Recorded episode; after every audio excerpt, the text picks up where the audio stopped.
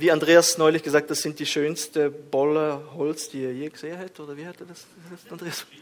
Schitter, Schitter. Wunderschön. Ich habe mehrere Fotos schon auch in Chats der Familie verschickt, weil es einfach wunderbar ist. Das Weihnachtsfest kommt immer näher und wir haben heute das Thema Weihnachten aus der Sicht der Sterndeuter. Und ich lade euch ein, den Text aufzuschlagen in Matthäus Kapitel 2 und wir lesen die ersten zwölf Verse. Da Jesus geboren wurde, geboren war zu Bethlehem in Judäa zur Zeit des Königs Herodes, siehe, da kamen Weise aus dem Morgenland nach Jerusalem und sprachen, wo ist der neugeborene König der Juden? Wir haben seinen Stern aufgehen sehen und sind gekommen, ihn anzubeten. Als das der König Herodes hörte, erschrak er und mit ihm ganz Jerusalem. Und er ließ zusammenkommen alle Hohepriester und Schriftgelehrten des Volkes und erforschte von ihnen, wo der Christus geboren werden sollte. Und sie sagten ihm, in Bethlehem, in Judäa. Denn so steht geschrieben durch den Propheten Micha, und du, Bethlehem im Lande Juda, bist mitnichten die kleinste unter den Fürsten Judas. Denn aus dir wird kommen der Fürst, der mein Volk Israel weiden soll. Da rief Herodes die Weisen heimlich zu sich und erkundete genau von ihnen, wann der Stern erschienen wäre, und schickte sie nach Bethlehem und sprach, zieht hin und forscht fleißig nach dem Kindlein, und wenn ihr es findet, so sagt mir es wieder, dass auch ich komme und es anbete. Als sie nun den König gehört hatten, zogen sie hin. Und siehe, der Stern, den sie hatten aufgehen sehen, ging vor ihnen her, bis er über dem Ort stand, wo das Kindlein war. Da sie den Stern sahen, wurden sie hoch erfreut und gingen in das Haus und sahen das Kindlein mit Maria seiner Mutter und fielen nieder und beteten es an und taten ihre Schätze auf und schenkten ihm Gold, Weihrauch und Myrrhe. Und da ihnen im Traum befohlen wurde, nicht wieder zu Herodes zurückzukehren, zogen sie auf einen anderen Weg wieder ins Land. Das ist eine weitere Stelle hier im Neuen Testament, in der Weihnachtsgeschichte, die uns darauf hinweist, dass wie man traditionell Weihnachten wahrnimmt, wie das gekommen ist und wie es gewesen ist, überdacht werden muss. Wir haben bereits gesehen, dass die Dinge zumindest bei Josef und Maria so gar nicht so romantisch und friedlich und kuschelig gelaufen sind, wie wir uns das manchmal denken und auch nicht nach Plan. Es brauchte einiges an übernatürlichem Eingreifen, um Josef zu leiten und ihn zu führen, seine Verunsicherung ihm zu nehmen und in der ganzen Geschichte Vertrauen zu gewinnen. Und wenn wir dann die drei Weisen aus dem Morgenland anschauen, und drei in Anführungszeichen, dann werden für einige eventuell klein, einige Kindheitserinnerungen heute Erschütterung erleiden. Und äh, ich also gibt, man gibt ja heute so eine Triggerwarnung raus. Ich, ich gebe eine Triggerwarnung raus. Eventuell werden deine Kindheitserinnerungen an die heiligen drei Könige heute etwas erschüttert werden. Sie sollten heißen Balthasar, Melchior und Kaspar und sind, das sind die Namen nach Tradition dieser drei Sterndeuter, die vom Osten kamen, um Jesus zu sehen. Sie werden eben gar die drei Könige genannt oder diese Epiphanie, äh, diese äh, ja, Gehen Sie noch von Tür zu Tür in St. Gallen, Flavia? Machen Sie das noch? Ja? Ja, die Tradition hatten wir im Süden Deutschlands. Äh, das ist immer der Moment, oh, Sie sind wieder da. Ähm, was machen wir? Und wenn, ich, wenn man die katholische Tradition nicht kennt, dann stehst du da, weiß nicht, was du diesen Kindern, ich weiß noch, als Teenie habe ich die Tür aufgemacht, dachte, oh nein, was ist jetzt? Vor allem, wenn man von Kasachstan kam und diese Tradition überhaupt nicht kannte. Und es wird aber hier nicht darum gehen, dass wir die Freude aus diesem Weihnachtsfest nehmen. Eigentlich im Gegenteil. Ich möchte wirklich, mein Anliegen ist es und unser Anliegen muss es sein, dass wir das Gott Gottes und seine Geschichte so anschauen, wie es dasteht. Und zwar ohne Hineinlesen von Dingen, die dort nicht vorhanden sind. Und wenn wir dann aber verstehen und verstanden haben, was dort steht, können wir besser auf die Wahrheit und die, und die Schönheit dieses Geschehens antworten, reagieren. Gottes Sohn kommt unter widrigsten Bedingungen zur Welt, um sein Volk von ihren Sünden zu retten. Und das muss uns in die Anbetung führen. Wenn wir diese Texte lesen, schlussendlich bleibt auch heute das übrig. Das muss, was wir gehört haben, uns in die Anbetung führen. Wir sollten Gott mit hingebungsvollem Lobpreis begegnen, wie diese Könige, die vor Jesus niedergefallen sind und ihn beschenken mit Lobpreis. Das ist an sich der Kernsatz der heutigen Predigt. Der erste Punkt hier ist der Stern oder die Sterndeuter und der Stern, was wir wissen und nicht wissen. Und uns werden ab Vers 1 die Weisen oder wie andere Übersetzungen sagen, die Sterndeuter vorgestellt. Der Jesus geboren war zu Bethlehem in Judäa zur Zeit des König Herodes. Da kamen Weise aus dem Morgenland. Und ich habe es in den deutschen Übersetzungen nicht gesehen, dass dort Magier stand. Aber wenn wir die griechische Übersetzung nehmen, dann werden wir dort das Wort Magoi oder Magoi, ich spreche kein Griechisch, aber wir merken schon in der Wurzel dieses Wortes, dass es Magier heißt. Und wenn wir dann ähm, die englischen Übersetzungen nehmen, dann sind es Magi oder, oder Lemage auf Französisch. Und, und mich hat es einfach damals so überrascht, dass es tatsächlich Magier heißt äh, im Griechischen und die anderen Sprachen nehmen das so auf. Es gibt nicht wenige Fragezeichen, was diese Männer anbetrifft. Wer sind diese Männer? Es gibt Dinge, die wir wissen und es gibt Dinge, die wir nicht wissen.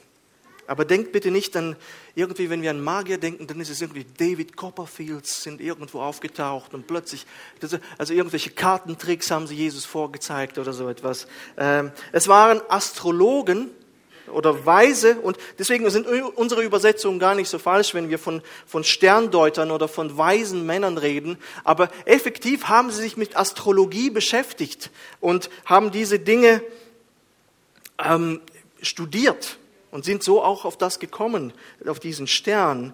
Und traditionell wird also von drei Sterndeutern ausgegangen. Aber wenn wir den Text genau lesen, dann ist es der einzige Bericht in den Evangelien, wir sehen keine Zahl.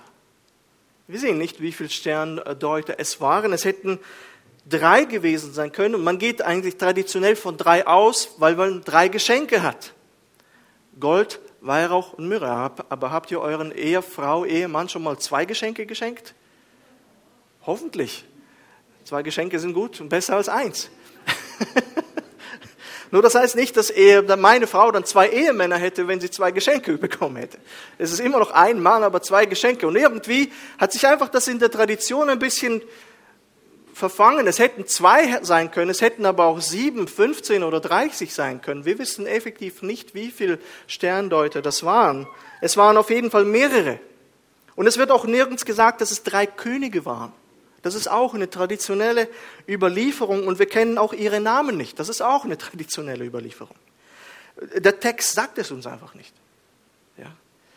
Die Tradition hat diese Sachen uns überliefert, aber man kann es irgendwie später drauf. Zum Beispiel sagen einige Überlieferungen, einer war ein Äthiopier, einer ein Inder und ein anderer ein Schweizer. Nein, es war ein Grieche. Und deswegen, wenn man da diese Figuren kauft, diese, diese Krippengeschichten, einer ist dunkel, einer ist wie dunkel, der andere weiß oder irgendwie so. Und das, das ist einfach eine traditionelle Sache. Und noch einmal, ich habe nichts gegen Krippen. Wir haben selber immer eine unter dem Baum. Aber es wird dann auch behauptet, dass sie alle drei von Thomas getauft wurden und dass ein Bischof im 12. Jahrhundert, und ich meine sogar in Deutschland, ihre Schädel gefunden hat.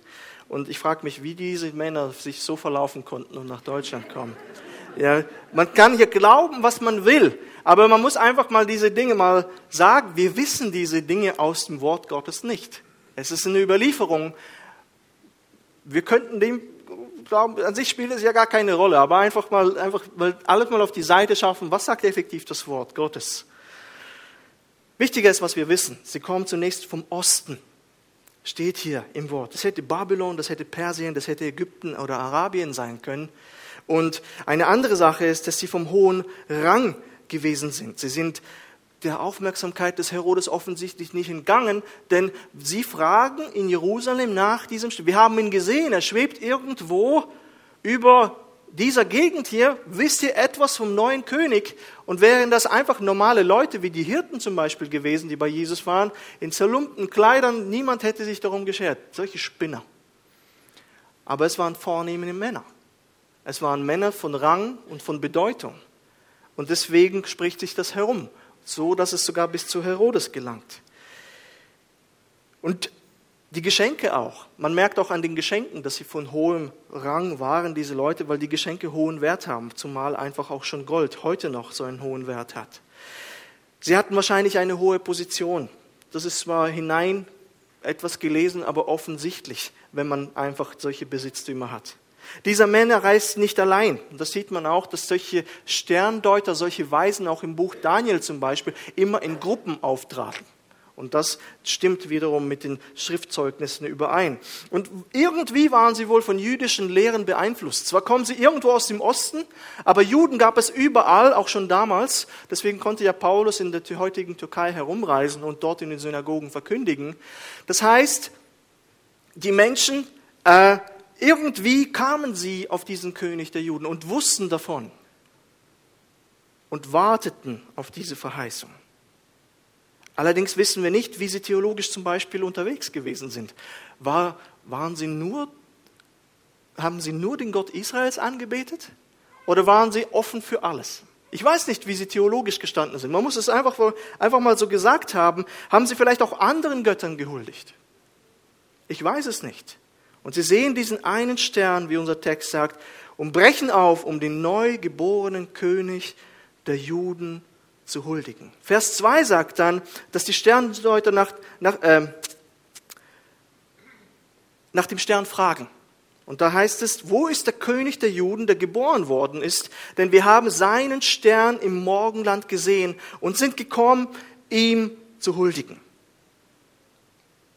Und das Alte Testament erzählt eine Geschichte und eigentlich alle Kommentare, die ich gelesen habe zu dieser Stelle, kommen auf diesen einen Moment äh, mit Balak und ähm, Bilia im vierten Buch Mose. Die Israeliten sind dort kurz vor dem verheißenen Land. Sie werden immer mächtiger und immer stärker. Sie sind kurz davor, das verheißene Land auch einzunehmen. Und das erschrak viele, unter anderem auch Balak, den König von Moab, wer diese Geschichte nicht kennt.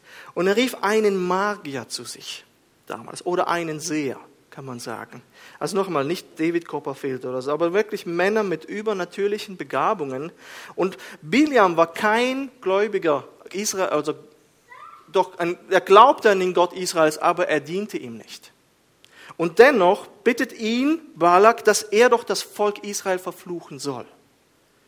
Das ist vierte Buch Mose, Vers, äh, Kapitel 22. Aber Biliam bekommt klar von Gott zu verstehen, du wirst mein Volk nur segnen.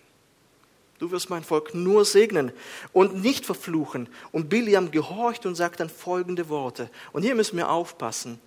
Er spricht, der die Worte Gottes hört, der die Erkenntnis des Höchsten besitzt, der ein Gesicht des Allmächtigen sieht, der da liegt mit enthüllten Augen. Ich sehe ihn, aber nicht jetzt. Ich schaue ihn, aber nicht nahe.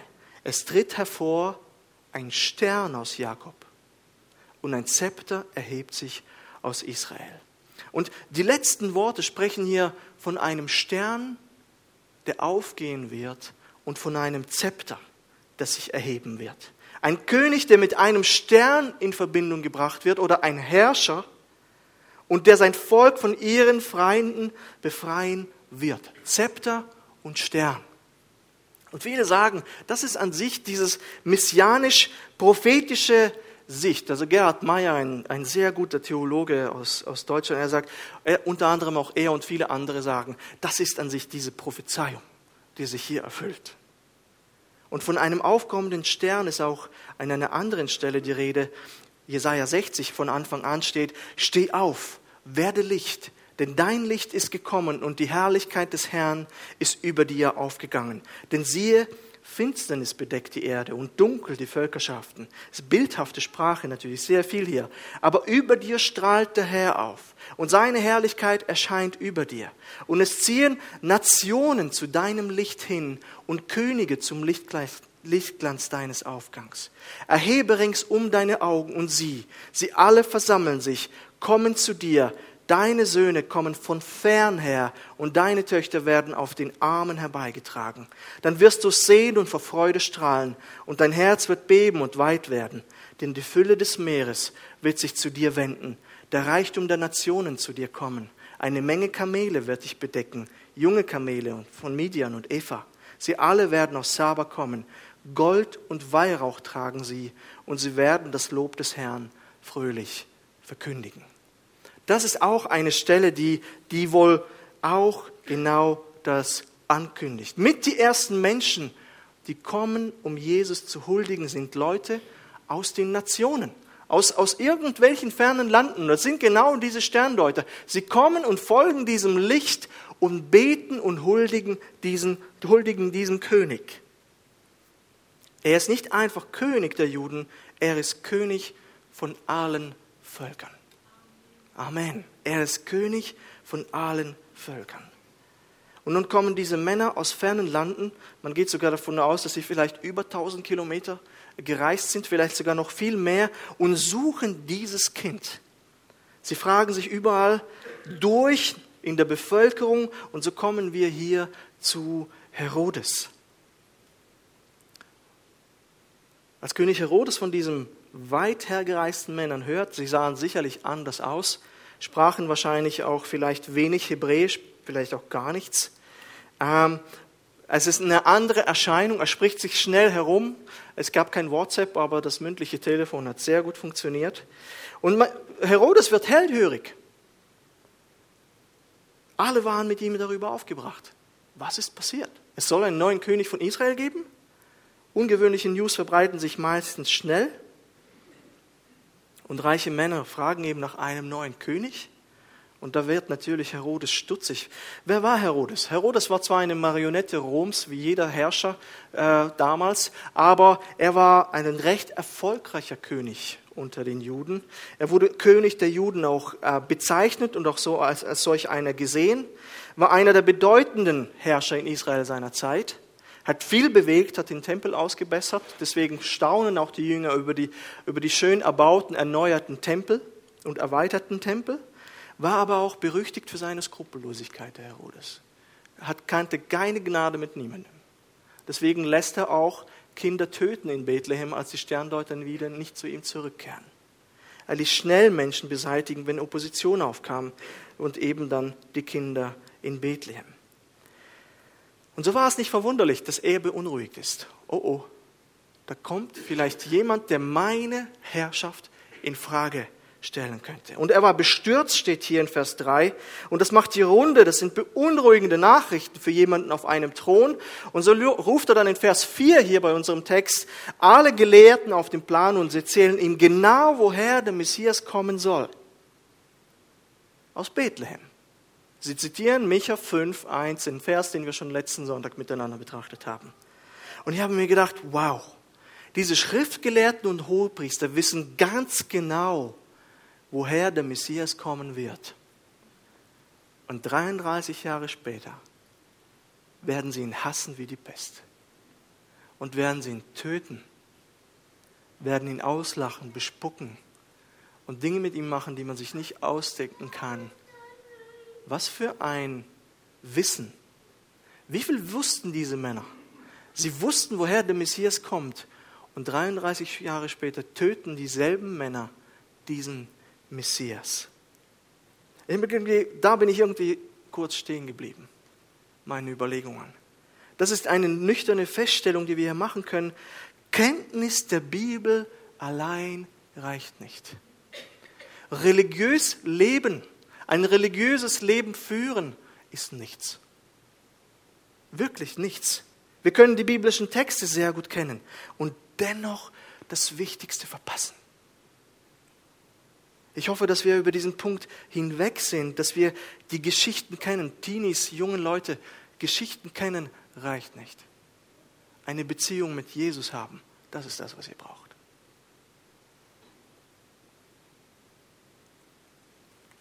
Manchmal sagen wir solche Dinge. Ich kenne alle Geschichten. Amen. Das ist gut, dass du die Geschichten kennst. Aber die nächste Frage, die kommt, hast du eine persönliche Beziehung mit dem Gott in diesen Geschichten? Denn das ist das, was den Schriftgelehrten und hohen Priestern schlussendlich gefehlt hat. Wir sollten den Gott hinter den Geschichten persönlich kennen und das kennen, was er für mein Leben möchte. Amen. Das ist so wichtig. Das ist so wichtig. Wir können wissen, warum Jesus kam, aber darauf nicht antworten. Wir können wissen, was Jesus von uns erwartet, aber es komplett ignorieren. Wir können ein frommes Leben vor unseren Geschwistern vorzeigen, wirklich einen Mantel der Frömmigkeit in uns haben. Und vielleicht sind solche Menschen heute unter uns. Aber nie mit Gott in einer Beziehung gewesen zu sein. Das habe ich festgestellt, die Amischen, die, diese Leute faszinieren mich. Die sind ja praktisch vor 500 Jahren wie stehen geblieben und leben immer noch diesen Lifestyle. Und sie sind sehr abgeschottet und du denkst, sie sind alle gläubig. Sie sind alle gläubig, aber das stimmt nicht. Viele von ihnen brechen aus, weil sie einfach ja, dieses, dieses fromme Leben, dieses religiöse Leben nicht mehr führen wollen. Und dann, wenn sie kommen und sie interviewt werden, es gibt so viele Dokus über diese, diese Amischen in Pennsylvania, dort in Amerika, und man fragt sie, was vermisst du am meisten? Meine Familie. Logisch. Das Einzige, was dich dort gehalten hat, war die Familie, war das Korsett, war das Skelett. Dich hält nicht, die, das, dich hat die Beziehung zu Jesus nicht dort gehalten sondern einfach nur äußerliche Umstände. Und ich hoffe, dass du nicht hier bist, weil du schöne Gemeinschaft hier hast und irgendwie einfach Nettes mit den Leuten hast, sondern du bist hier, weil du Jesus liebst. Das ist das, was zählt.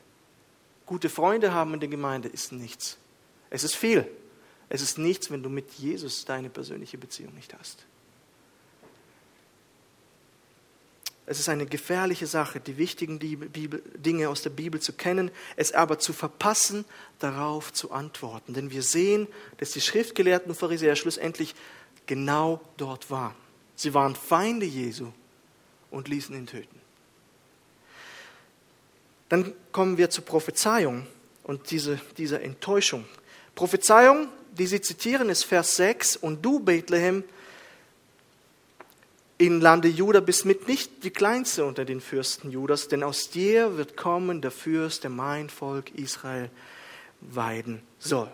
Und wir merken schnell, dass Herodes keine Absichten hat. Keine, wir hatten mal ein Theaterstück in der Gemeinde gespielt, in Meßkirch, meiner allerersten Gemeinde, die russlanddeutsche Gemeinde. Und ja, kommt doch vorbei, damit ich ihm auch huldigen kann. Ist, du hast wirklich diese, diesen Sarkasmus in seinen Worten. Ja, ja, ich werde ihm auch huldigen. Natürlich prägt er keine guten Absichten.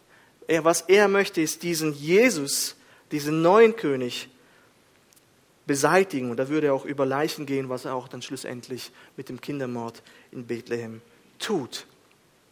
Und die Sterndeuter glauben ihm zunächst und äh, brechen auf. Und Vers 9 sagt dann, als sie nun den König gehört hatten, zogen sie hin und siehe das Stern, den sie hatten aufgehen sehen, ging vor ihnen her, bis er über dem Ort stand, wo das Kindlein war. Und das ist so die erste Stelle, wo man sieht, dass dieser Stern sich bewegt. Vorher war er irgendwie fix und sie wussten nicht genau, wo das ist. Sie fragen um, umher und nachdem sie bei, äh, bei Herodes gewesen sind, plötzlich bekommen sie Weisung und dieser Stern beginnt sich zu bewegen. Ich würde so gern sehen, wie dieses Ding ausgesehen hat.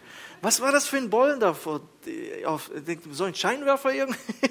Ich weiß es nicht, aber manche Ausleger gehen, vielleicht war das so eine Art Säule, die damals die Israeliten in, in, in Ägypten hatten. Ich sage, ja gut, aber es war wohl doch ein Bollen und nicht irgendeine Säule. Ich würde auch gern sehen, wie diese Säule ausgesehen hat. Aber und andere sagen, das ist irgendeine Sternkonstellation, die gerade zu diesem Zeitpunkt zusammengekommen ist und deswegen schien das ganze Ding so sehr, aber fing dann an, sich zu bewegen. Oder aber auch, was noch gesagt wird, das war ein Kometenschweif. Der übrigens, es gab einen Komet, aber es passt einfach zeitlich nicht, dass er dort gerade zu dieser Zeit dort vorbei äh, flog. Wisst ihr, was ich glaube? Es war einfach ein Bollen, der leuchtete, den der Herr gegeben hat. Nicht sehr romantisch, nicht wahr? ich weiß es nicht. Wir wissen es nicht. Es ist die Neugier, die manchmal mich packt, aber ähm, sie freuen sich dann aber, wenn sie dann sehen. Wir wissen nicht, was eben dieser Stern war, aber er bewegt sich und das ist ein Wunder. Vers 10 sagt dann,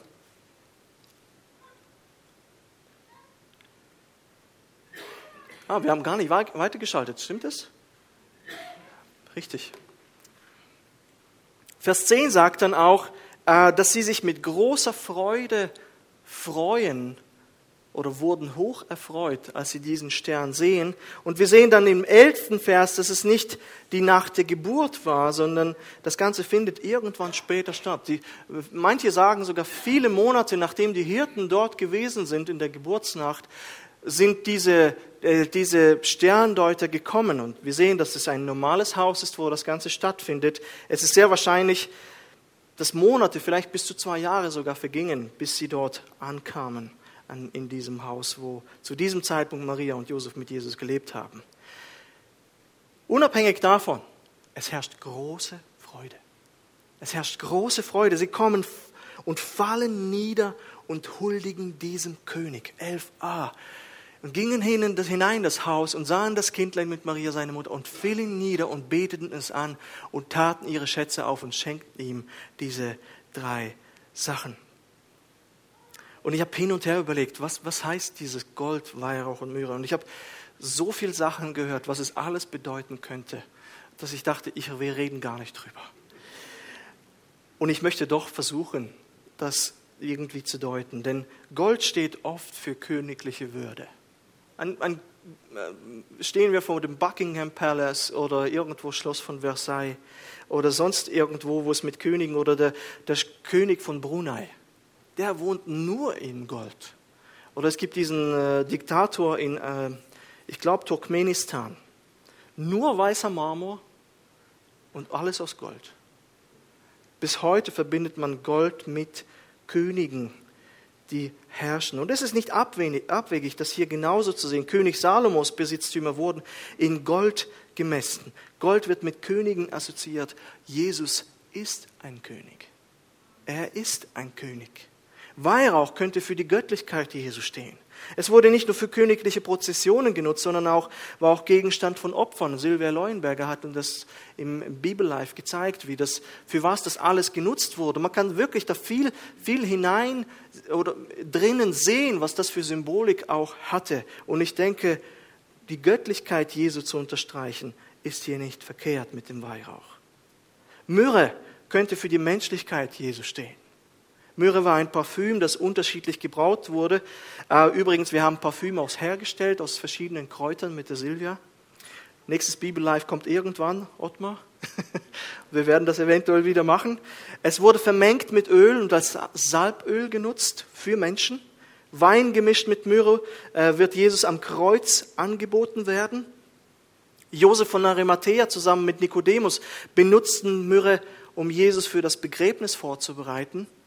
Und hier haben wir einen Vorgeschmack auf das, was kommen wird. Jesus wird sterben.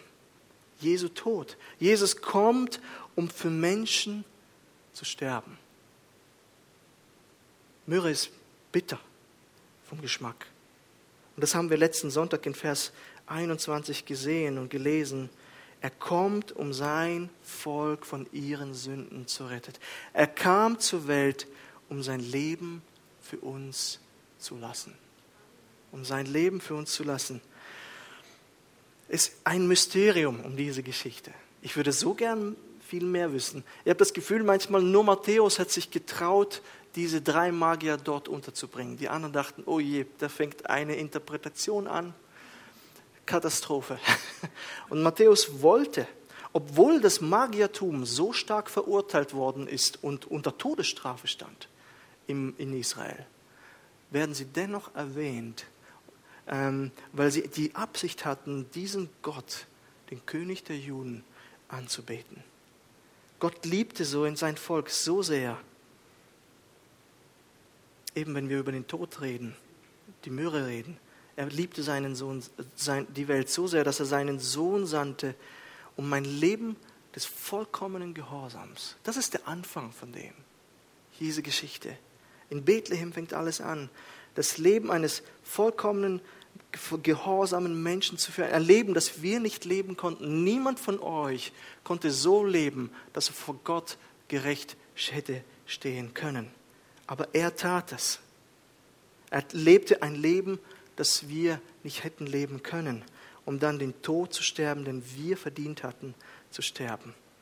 Jesus ist im Sieg dann über Sünde und Tod vom Grab auferstanden, damit jeder, der an ihn glaubt, niemals zugrunde geht, sondern das ewige Leben hat. Und Bethlehem ist ein wesentlicher Bestandteil dieser Botschaft des Evangeliums. Dort sollte dieser Mann, dieser Messias geboren werden. Und wir müssen wie die Weisen die, unseren Anspruch und unseren Stolz einfach beiseite legen und sagen, ja, das stimmt.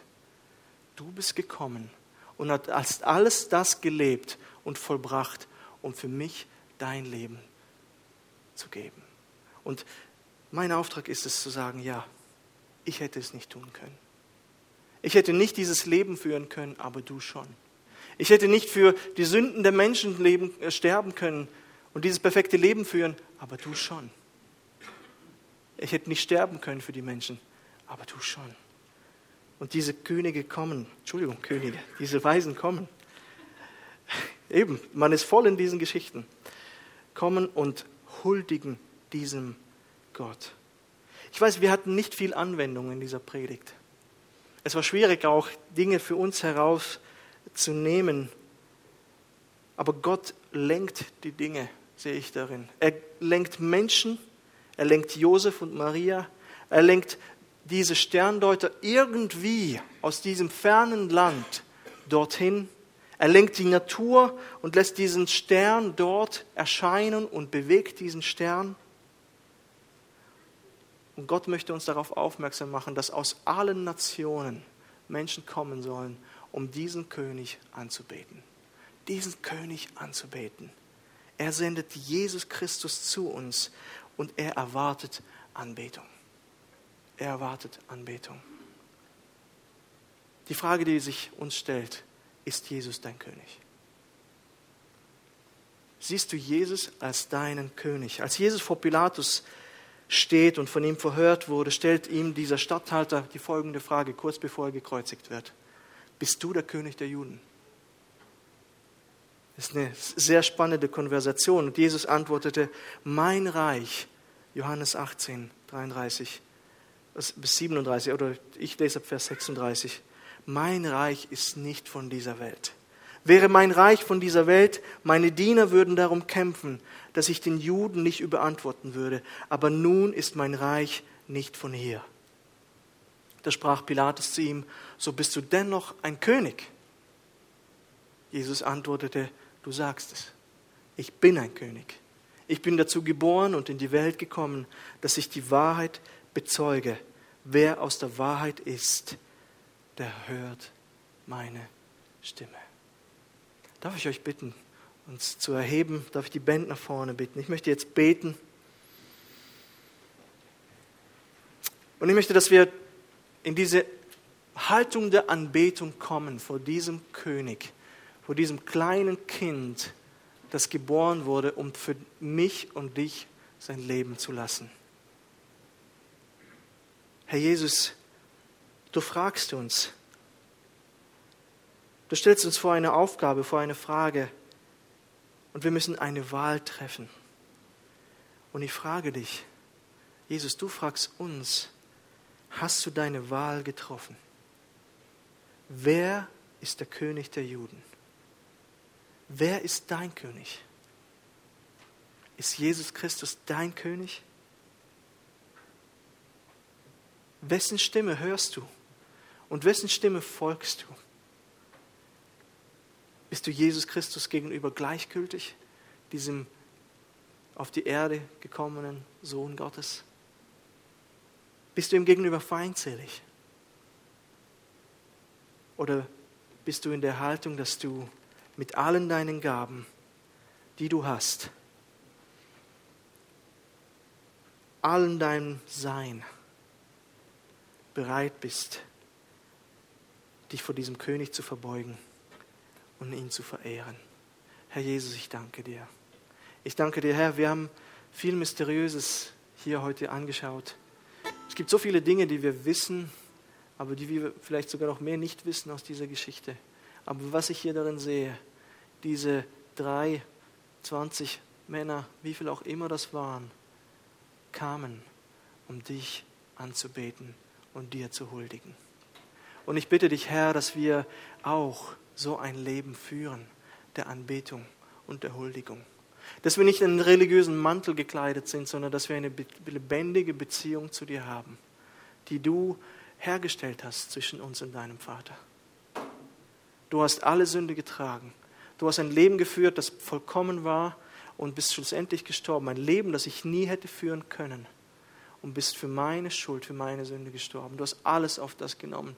Und das Einzige, was wir tun müssen, ist zu sagen, ja, dieser Mensch, Jesus Christus, dieser Gottmensch, ist für mich gestorben. Und ich bitte dich um Vergebung. Ich bitte dich um Vergebung für das, was ich bin. Ich sehe in mich hinein und sehe, wie viel wie viel Galle, wie viel Schlechtes, wie viel Böses in mir ist, zu was ich alles imstande bin, gedanklich und vielleicht sogar mit Taten. Ich, sehe, ich schaue zurück und sehe, wie, wie verdorben ich bin und wie ich nicht genüge. Wenn ich mich vielleicht mit anderen Menschen vergleiche, dann gibt es noch irgendwo auch noch die Leute, die weniger, äh, auch, äh, noch weniger geleistet haben in ihrem Leben. Aber im Vergleich zu dir verfehlen wir alle das Ziel verfehlen wir das Ziel und wir sehen ein, dass wir die Vergebung brauchen durch dich. Jesus, bring du die Herzen und zieh du sie zu dir, dass sie einsehen, dass sie dich brauchen und dass sie in diesen Zustand kommen der Anbetung vor dem lebendigen König, der gekommen ist, um für sie zu sterben. Das ist eine wunderbare Botschaft, eine wunderbare Botschaft. Und ich bitte dich, dass du uns hilfst, sie zu leben, zu verinnerlichen nicht in Traditionen zu verharren und in schönen Geschichten, sondern eine lebendige Beziehung zu dir haben. Amen. Wollen wir stehen bleiben und einfach eine Zeit der Anbetung haben für unseren lebendigen Gott. Deino segne die Gnade, Gnade unseres Herrn Jesus Christus und die Liebe Gottes und die Gemeinschaft des Heiligen Geistes sei mit euch allen. Amen. Amen eine gute Adventszeit und auch einen schönen Kaffee unten. Es gibt äh, immer einen guten Kaffee bei uns. Herzlich willkommen zum Gemeinschaft haben. Geniessen es.